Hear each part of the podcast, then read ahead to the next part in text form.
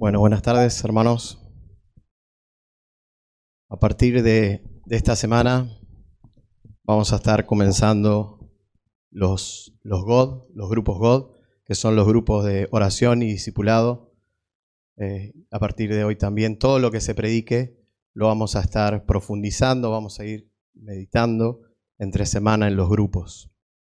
Y ahora en adelante también, a partir de hoy, vamos a comenzar una serie de mensajes temáticos acerca de cómo pueden los cristianos de una manera bíblica resolver los conflictos manteniendo la unidad y la paz.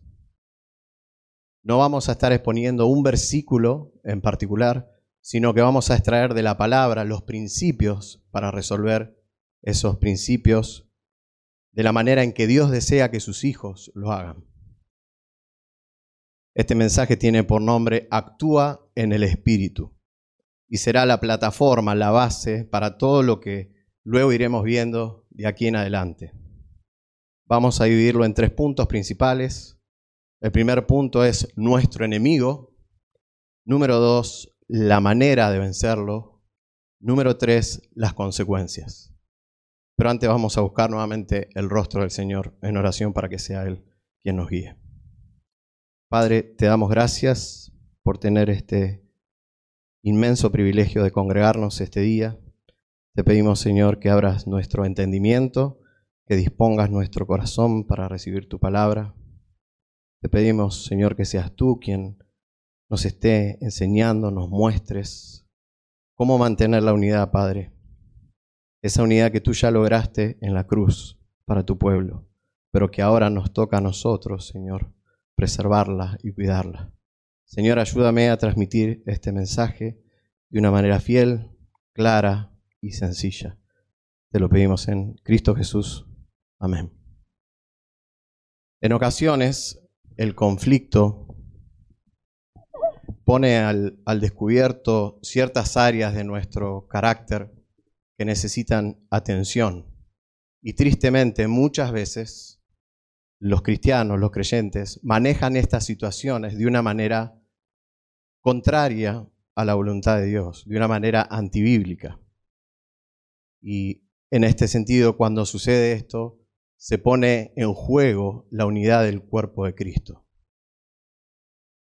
En, los grupos vamos a estar viendo el libro de Si os mordéis y os coméis unos a otros de Alexander Strauch. Y dice el autor del libro, lo malo, lo que molesta, no es el desacuerdo en sí, sino lo que acompaña. Las palabras severas, las actitudes amargas, el comportamiento infantil, el orgullo, el egoísmo, los ataques netamente personales, el minimizar el pecado y abiertamente desobedecer la palabra de Dios, así como la falta de perdón o interés por la reconciliación.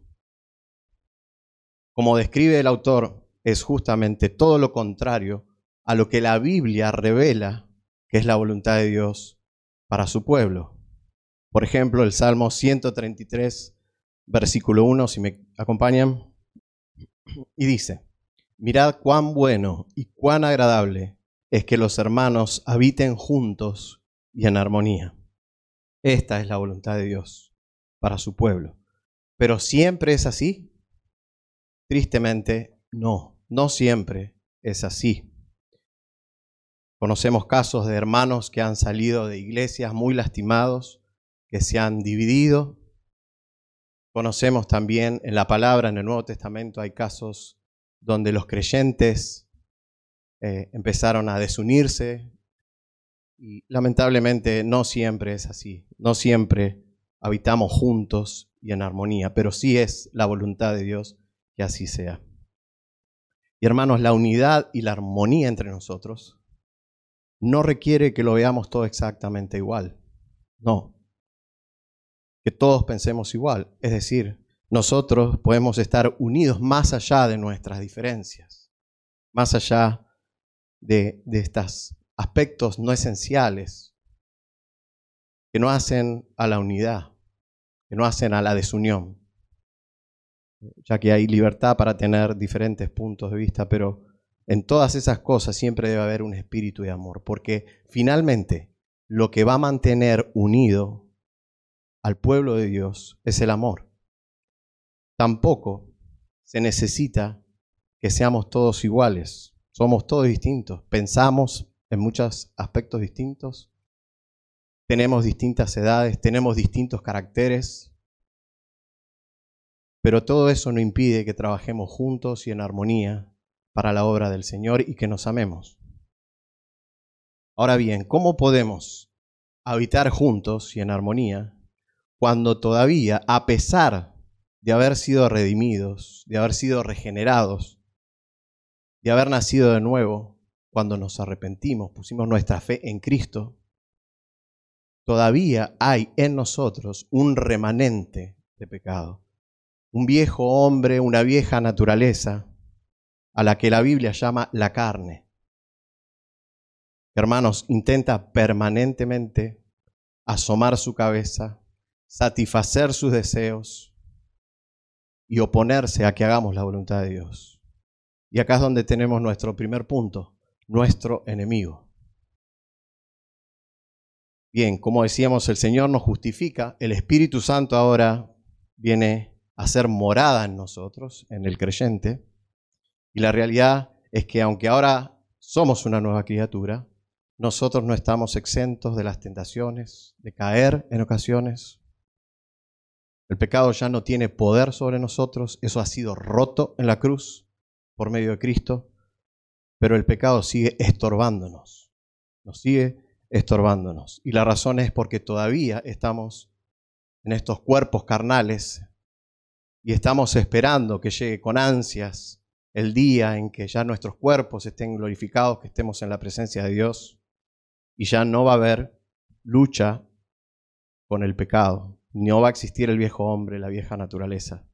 Romanos 8:23 dice, nosotros mismos que tenemos las primicias del Espíritu, aún nosotros mismos gemimos en nuestro interior, aguardando ansiosamente la adopción como hijos, la redención de nuestro cuerpo mientras que estemos aquí, nos vamos a doler por el pecado o deberíamos dolernos por el pecado. Ansiamos ese día. Ahora bien, el Espíritu de Dios empieza a morar en nosotros y comienza a producir buenos deseos, deseos que llevan a los creyentes a hacer la voluntad de Dios. Pero lejos de cumplirse esa promesa, si la han escuchado, vengan a Cristo y todos tus problemas van a desaparecer. Lejos de eso. Ahora el nuevo creyente empieza a experimentar una lucha, una guerra en su interior. Y el enemigo está dentro suyo. El enemigo está dentro suyo.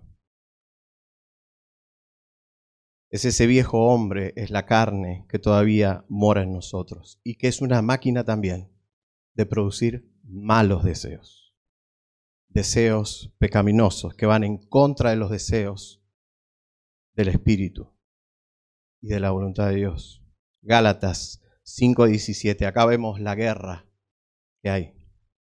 Gálatas 5:17, porque el deseo de la carne es contra el Espíritu y el del Espíritu es contra la carne, pues estos se oponen el uno al otro, de manera que no podéis hacer lo que deseáis.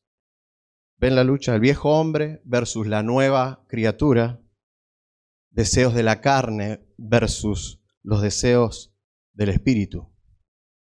Martín Lutero dijo, pensé que el viejo hombre había muerto en las aguas del bautismo, pero descubrí que el infeliz sabía nadar y ahora tengo que matarlo todos los días. Y si hay alguien que describe bien esta lucha interior, es el mismo apóstol Pablo en Romanos capítulo 7, versículos 18 al 23.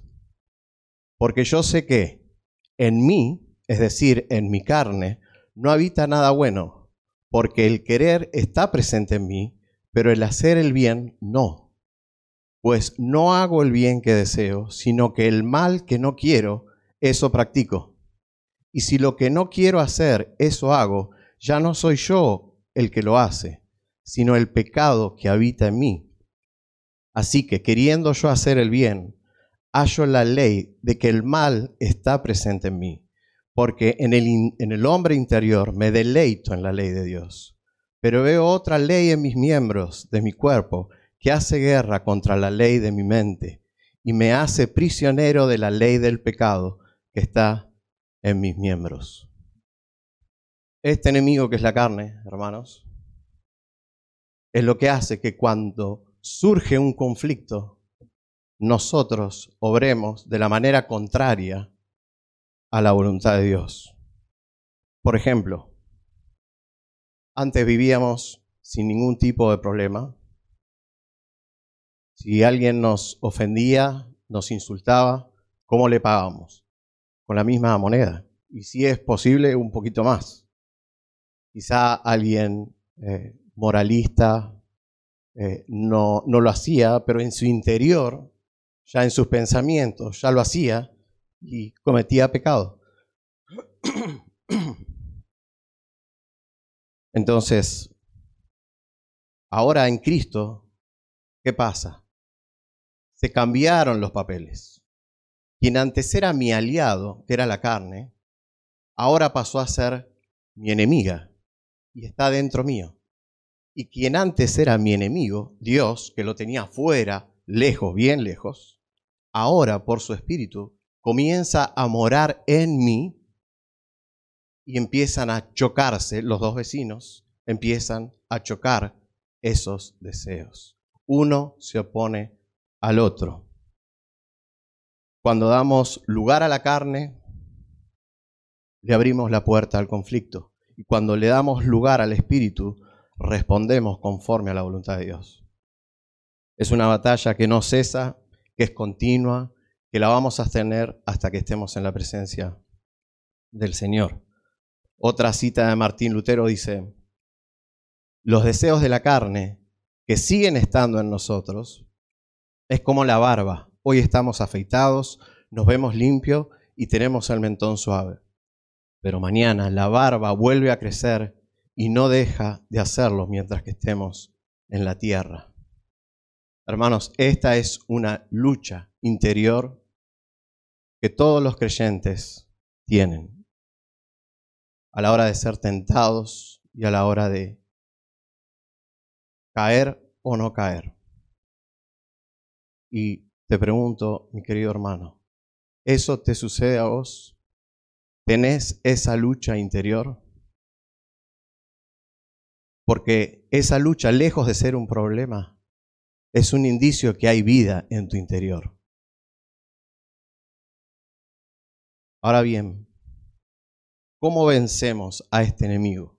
Sabemos que hay un enemigo, un enemigo, hay guerra en nosotros, los deseos de la carne, los deseos del espíritu. ¿Cómo vencemos ¿Cuál es la manera de vencer a este enemigo? Punto número dos.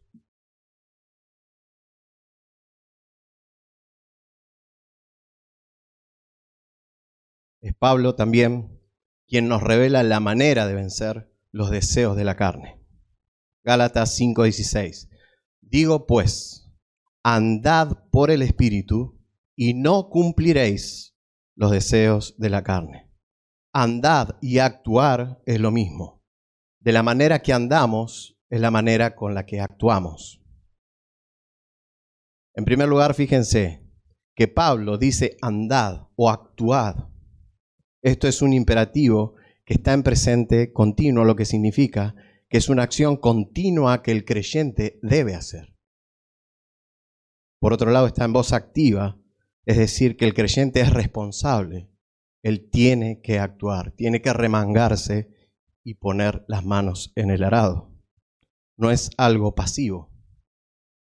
Y hermanos, por lo tanto, andad o actuar en el Espíritu es un mandato apostólico que debemos obedecer. ¿Quiénes? Nosotros.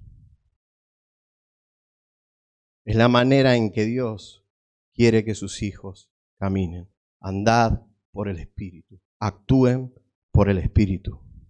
Pero también este mandato solo pueden obedecerlo los creyentes, porque los creyentes tienen el Espíritu y de Él mana la fuerza y el poder para que yo pueda obedecer este mandato. En segundo lugar, ¿qué es? ¿Qué significa actuar o andar en el Espíritu? En primer lugar, es importante que entendamos que un no creyente, según la palabra de Dios, vive en la carne y actúa en la carne. Cuando ese no creyente llega a Cristo, deja de vivir en la carne y ahora pasa a vivir en el Espíritu. No hay creyentes que vivan en un lado y en el otro. El creyente vive en el Espíritu porque el Espíritu de Dios vive en él. Pero ahora el creyente puede actuar en el Espíritu o por el Espíritu, o el creyente también puede ahora actuar en la carne.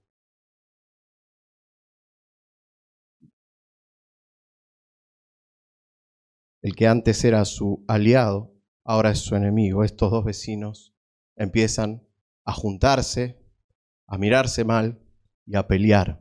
¿Quién tiene más poder? Y no es que Dios no tenga más poder que los deseos de la carne. Ahora lo vamos a ver. Es por eso que Pablo le dice a los Gálatas 5:25, Gálatas capítulo 5, versículo 25. Si vivimos por el Espíritu, andemos, actuemos también por el Espíritu. Ya no vivimos más en la carne, no tenemos que actuar más en la carne. Si vivimos ahora, le dice Gálatas, por el Espíritu, actuemos también por el Espíritu. Y actuar en el Espíritu no es una experiencia mística, algo, un, un estado de éxtasis, ni nada que se le parezca. Tampoco es vivir una vida religiosa y moralista. No, actuar en el Espíritu es vivir todos los días de nuestra vida, no conforme a mis deseos, no conforme a mis emociones, no conforme a mis derechos, no conforme a mis pasiones, sino que es algo práctico, algo tan práctico y tan común debe ser para el creyente como respirar. Yo no estoy pensando, bueno, ahora tengo que inhalar, ahora tengo que exhalar. No, es un acto reflejo, está arraigado a mí y actuar en el espíritu debe ser exactamente lo mismo. Andar en el espíritu es someter todo nuestro ser, todo nuestro ser a la palabra de Dios todo nuestro ser a la palabra de Dios. Es vivir bajo su, bajo su, guía. Mateo 16, 24. Si alguno quiere venir en pos de mí, niéguese a sí mismo, tome su cruz y sígame. Niéguese a sí mismo. Esto es actuar en el Espíritu. No lo que yo pienso, no mis derechos. Eso era antes, en el mundo. Hoy todo mi ser está sometido bajo la palabra de Dios. Vamos a poner un ejemplo. Estamos reunidos varios hermanos y un hermano charlando en un momento dado me agrede o tiene una actitud mala en contra de mi persona. Yo me siento ofendido por lo que dijo, me siento humillado, y es ahí cuando empieza esa guerra. Es como una pava que empieza a hervir de a poquito y si la dejo estalla. Y tengo esa lucha entre los deseos de la carne y los deseos del espíritu. El deseo de la carne, ¿qué me dice? Contestale. Te dejó mal parado ante todos los hermanos. Los deseos del espíritu, que me trae a memoria la palabra de Dios, ¿qué me dice? Si tu hermano peca, ve, repréndelo a solas. El deseo de la carne dice, no, a solas es tarde, porque vas a quedar mal ante tus hermanos. A solas, el deseo del Espíritu. Ahora es el momento que tenés que contestar. El deseo del Espíritu. No pagues a nadie más mal por mal. Es una guerra, hermanos. Es una guerra donde nos tenemos que detener y darle lugar a la palabra de Dios. No actúo en base a mis derechos y a mis emociones. Estoy sujeto, completamente ligado. Mi mente y mis actitudes están ligadas a la palabra de Dios. Eso es andar o actuar en el Espíritu. Y quizás no recuerdes el capítulo, el libro, el versículo, pero sí recuerdes cuál es la voluntad de Dios. Y si le doy lugar a los deseos de la carne, lo que va a suceder es que empieza el conflicto. Y si le doy lugar a los deseos del Espíritu, va a haber paz. El fuego se va a sofocar. Ahora, ¿puede un cristiano actuar en la carne? Sí, como vimos. De hecho, los conflictos en las iglesias se producen porque los creyentes, creyentes genuinos, comienzan a andar en la carne y no por el Espíritu. Es por eso, mis hermanos, que una y otra vez la palabra nos dice, Efesios 4:30, no entristezcáis al Espíritu. Primera de Tesalonicenses 5:19, no apaguéis el Espíritu. Gálatas 5:16, anden por el Espíritu. ¿Por qué tanta insistencia? Hermanos, apagar el Espíritu es desconectarnos, desenchufarnos separarnos de la palabra de Dios. Separarnos de la palabra de Dios. ¿Y qué pasa si apagamos el espíritu? La respuesta está al final del versículo siguiente de Gálatas 17. De manera que no podéis hacer lo que deseáis. De manera que no podéis hacer lo que deseáis. Si yo no estoy aferrado, yo tengo el deseo, porque tengo el espíritu. El deseo lo tengo. También tengo el deseo de la carne. Tengo ambos deseos dentro de mí que se están chocando, están peleando. Pero si yo me desenchufé de la palabra de Dios, yo no tengo el poder. De manera que no podéis hacer lo que deseáis. Tengo el deseo, pero no puedo. Juan 15, versículos 4 y 5.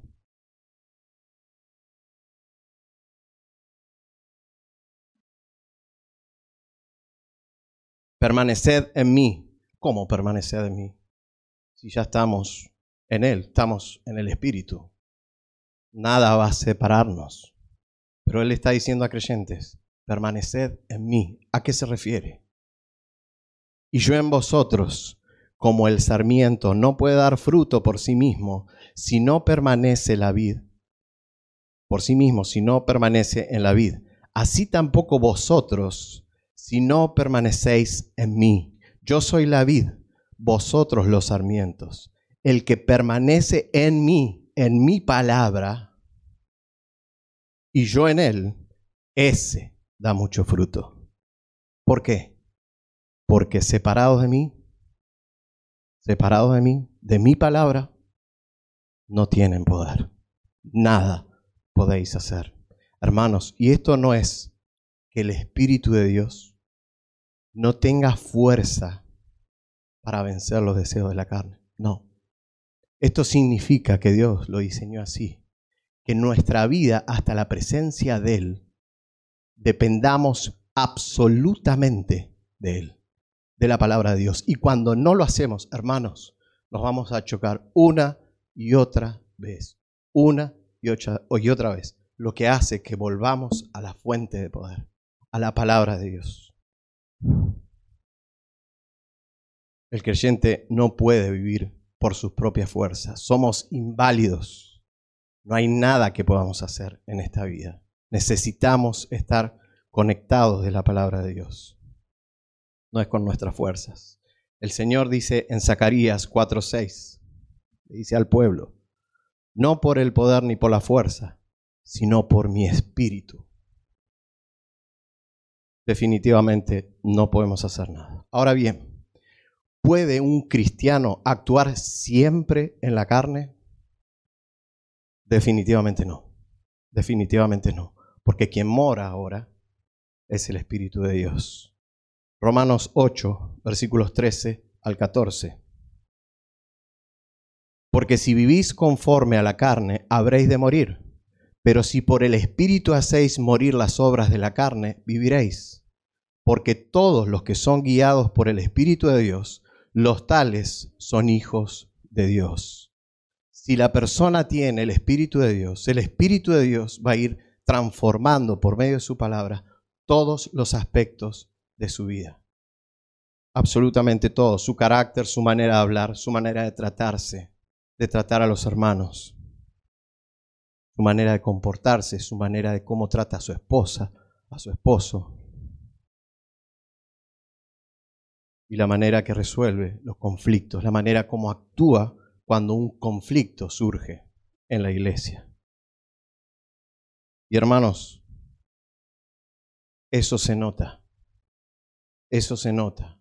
Los frutos del Espíritu se van notando en tu vida. La congregación lo va notando. en tu trabajo lo va notando. Gente que por ahí ni te conoce, algo va notando en vos. En tu casa se va notando. Tus hijos, tu esposa, lo van notando, notando. Entonces, la manera en la que podemos todos los creyentes vencer esos deseos de la carne es actuando en el Espíritu. No estoy enchufado a la palabra, no estoy enchufado, estoy desconectado. La palabra es sumamente clara. Nada podéis hacer. Tengo el deseo, pero no puedo. Pasamos al punto número tres. Las consecuencias. Ahora bien, la obediencia o la desobediencia a este mandato trae sus consecuencias. ¿Por qué? Porque ponen de manifiesto en mis actitudes las obras de la carne o el fruto del espíritu. Cuando dice, perdón, dice Alexander Strauch, cuando surge el conflicto, nuestras actitudes y comportamientos deben reflejar la nueva vida en Cristo dada por el Espíritu Santo que mora en nosotros. Lo que el creyente no debe hacer cuando se ve involucrado en un conflicto es volver a actuar como en sus, en sus viejos tiempos, antes de la conversión, cuando la carne impulsaba su comportamiento. Antes no podíamos decirle que no. El deseo venía y nosotros éramos esclavos de ese deseo de la carne, simplemente lo hacíamos. Así que frente a un conflicto, si actuamos en la carne, nuestra manera de responder al conflicto va a ser manifestando las obras de la carne. ¿Y cuáles son? Gálatas 5, versículos 19 al 21. Ahora bien, las obras de la carne son evidentes, las cuales son inmoralidad, impureza, sensualidad, idolatría, hechicería, enemistades, pleitos, celos, enojos, rivalidades, disensiones, sectarismos, envidias, borracheras, orgías y cosas semejantes contra las cuales os advierto, como ya los he dicho antes, que los que practican tales cosas, es decir, como un estilo de vida permanente, no heredarán el reino de Dios. No heredarán el reino de Dios un creyente no puede vivir, vivir actuando en la carne. Veamos un ejemplo que se relata en la carta de los filipenses, donde dos hermanas, muy amadas por Pablo, que tiempo atrás habían codo a codo luchado, peleado junto a él en la expansión del Evangelio, ahora estaban separadas, estaban desunidas. Y Pablo no podía tener una iglesia muy amada, les escribe la carta, pero su gozo todavía no podía estar muy completo porque sabía que había entrado la desunión y ahora estas dos hermanas estaban en conflicto. Filipenses 4, versículos 2 y 3. Ruego a Evodia y a Sintique que vivan en armonía en el Señor. En verdad, fiel compañero, también te ruego que ayudes a estas mujeres que han compartido mis luchas en la causa del Evangelio, junto con Clemente y los demás colaboradores míos, cuyos nombres están en el libro de la vida. No se dice cuál fue el problema que tuvieron estas dos hermanas, pero evidentemente sí fue lo suficientemente importante para que Pablo las mencione y esto las cartas se leían públicamente a la iglesia. Y Pablo expone a estas dos hermanas. Y hermanos, cuando hay conflicto entre dos hermanos, si no se frena inmediatamente, esto es contagioso, y empieza a ver, me pongo del bando de una o de este hermano, o me pongo del lado del otro hermano. Y Pablo sabía que tenía que frenar porque eso no para ahí, eso sigue. Pablo sabe que esta iglesia había empezado a comerse y a morderse. Lo que pasaba en la iglesia de Galacia, donde unos hermanos decían que, bueno, para tener una completa salvación había que ahora circuncidarse, guardar ciertos días. Y la verdad que Pablo dice, no, hermanos, si, si ustedes quieren volver al pasado, Cristo no sirve de nada. Quieren cumplir toda la ley, hermanos, la ley se cumple en un precepto. Ámense unos a otros. Entonces Pablo les dice en Gálatas capítulo 5, versículo 15, pero si os mordéis y os devoráis unos a otros, tened cuidado, no sea que os consumáis unos a otros.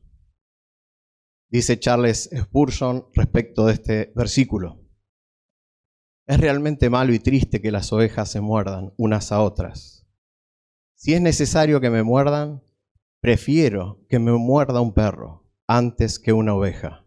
Las heridas infligidas por los piadosos son mucho más dolorosas de soportar y duran mucho más que las causadas por los hombres malvados. Hermanos, nosotros podemos esperar de gente del mundo impía, nos traicione, y eso nos duele.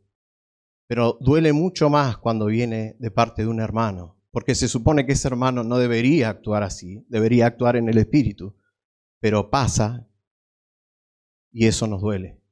Y las heridas esas cuestan más sanar.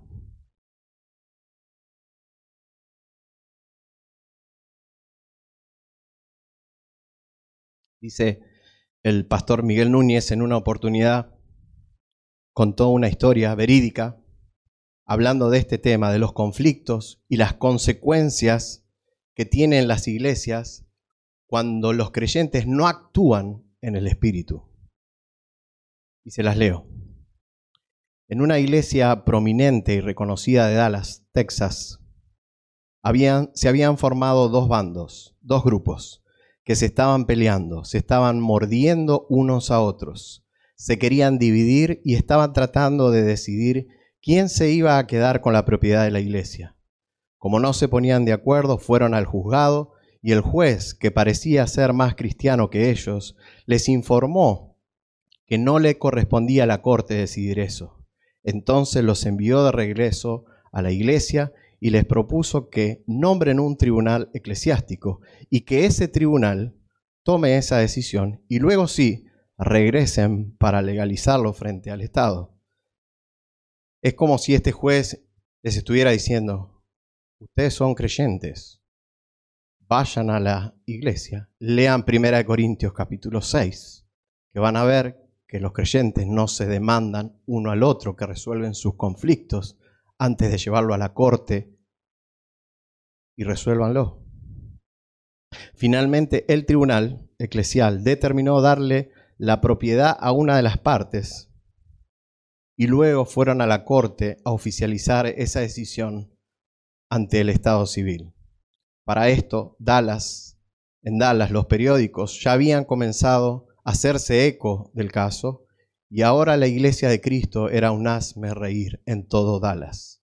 La iglesia estaba en boca de todos. Los periodistas comenzaron a ir más allá, indagando algunos miembros imprudentes de la congregación. Porque en este caso ya se había transformado de carácter público. Al final de la historia se supo cómo comenzó todo. Y todo comenzó un día en un picnic en el que la iglesia había organizado, cuando un hermano le sirvió a un anciano una porción más pequeña que al hermano que estaba a su lado. Así empezó el conflicto. Era lo que decía Strauch. No es tanto el conflicto, sino lo que viene después del conflicto. Y hermanos, si no sabemos cómo actuar cuando aparece el conflicto, y según la palabra de Dios es actuar en el Espíritu, entonces pasan estas cosas.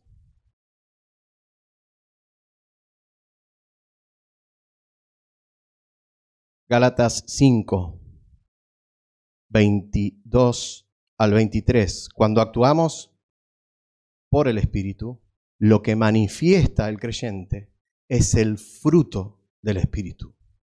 Así como cuando actuamos en la carne, aparecen, manifestamos las obras de la carne. Cuando el creyente actúa por el Espíritu, lo que se manifiesta es el fruto del Espíritu al que está enchufado, está conectado. Gálatas 5, 22 al 23. Mas el fruto del Espíritu es amor, gozo, paz, paciencia, benignidad, bondad, fidelidad, mansedumbre y dominio propio. Todas estas cualidades, ¿quién las tiene? Cristo. Cristo. Por lo tanto, cuando yo actúo en el Espíritu, estoy actuando como Cristo estoy mostrando el carácter de Cristo. Y si tomamos el ejemplo anterior que pusimos frente a esa agresión, que un hermano había, eh, me había agredido o hablado mal, si yo respondo bajo la guía del Espíritu, tengo el dominio propio para no responder a esa agresión. Estoy actuando como Cristo. Isaías 53, 7. Fue oprimido y afligido, pero no abrió su boca. Como cordero es llevado al matadero, y como oveja que ante sus trasquiladores permanece muda, no abrió él su boca. Yo tengo el, el dominio propio para quedarme callado. Tengo la mansedumbre para que el fuego del conflicto se vaya sofocando. Mateo 12, 19. No contendrá ni gritará, ni habrá quien en las calles oiga su voz. Mansedumbre. Voy a actuar como Cristo. ¿Se dan cuenta? Frente a un conflicto, mi mente y mis actitudes están ligadas completamente a la palabra de Dios. Y eso es una responsabilidad de nosotros, del creyente. Actuar en el Espíritu, hermanos, debe ser la forma natural en que vivimos natural, totalmente natural como respirar. Es como Dios quiere que sus hijos vivan, que afronten ese conflicto. Porque, hermanos, la, la, armonía y la paz en el pueblo de Dios siempre fue probada, es probada y será probada. Y la manera en que permanezca la armonía es que actuemos en el Espíritu. Porque esa paz y armonía va a ser probada. Amigo que estás acá o que estás viendo, si te diste cuenta que vos sos ese que no lucha con su pecado, que puede pecar tranquilamente y continuar su vida como si nada, y volver a pecar y continuar su vida como si nada. Si te diste cuenta, querido amigo, hay buenas noticias. Porque quien te mostró eso es el Espíritu de Dios. Quien no tiene revelado por el Espíritu de Dios eso, su vida continúa. Pero si vos te diste cuenta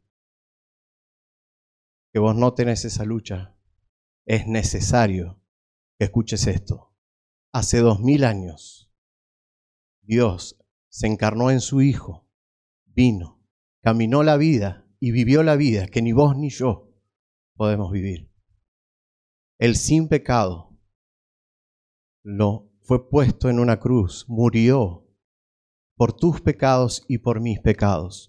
Pero no quedó ahí. Al tercer día resucitó y hoy está a la diestra del Padre, intercediendo para que vengas corriendo a sus brazos. Arrepentite, poné tu fe en Cristo. Él dice que no te va a echar fuera. Vamos a orar. Padre, te damos gracias por tu palabra, Señor.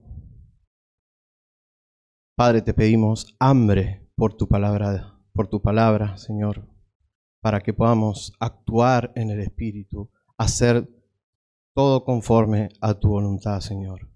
Porque separados de ti, Padre, nada podemos hacer. Señor, ayúdanos, ayúdanos, Padre.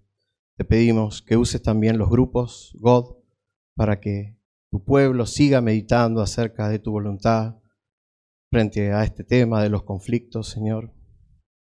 Sabemos que somos pecadores y que necesitamos de tu guía para mantener la paz y la comunión, Señor.